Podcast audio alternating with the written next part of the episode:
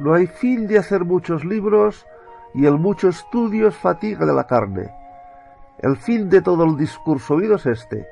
Teme a Dios y guarda sus mandamientos. Libro de Eclesiastés capítulo 12 versículos 12 y 13. ¿Quién forma nuestra opinión?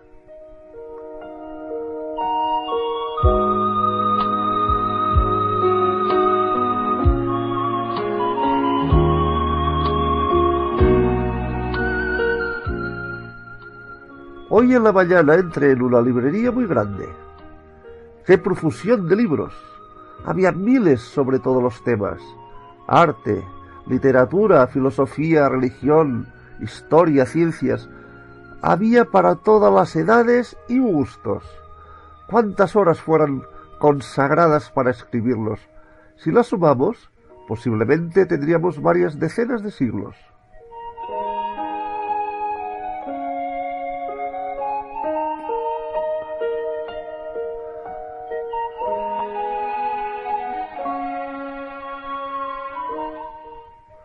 ¿Cuánto tiempo y medios son empleados para instruirlos, informarlos y distraerlos?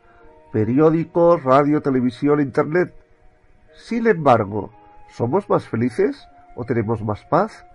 Es como si esta abundancia de informaciones que absorbemos cada día nos ocultase lo esencial. Además, lo queramos o no, todo esto influencia nuestra mente y corre el riesgo de disminuir nuestra compasión e insensibilizar nuestra conciencia.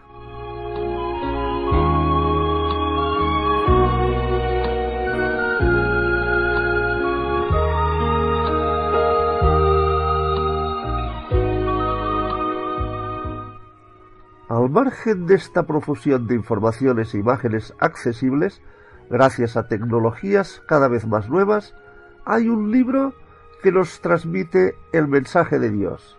Sí, con amor. Dios nos habla todavía en el siglo XXI a través de la Biblia, la viva y permanente palabra de Dios. Tomémonos el tiempo de leerla atentamente. Unas cien horas bastarían para leerla toda. ¿Cuántas horas dedicamos a actividades fútiles? Y tristemente descuidamos reservar un tiempo para conocer el libro de los libros.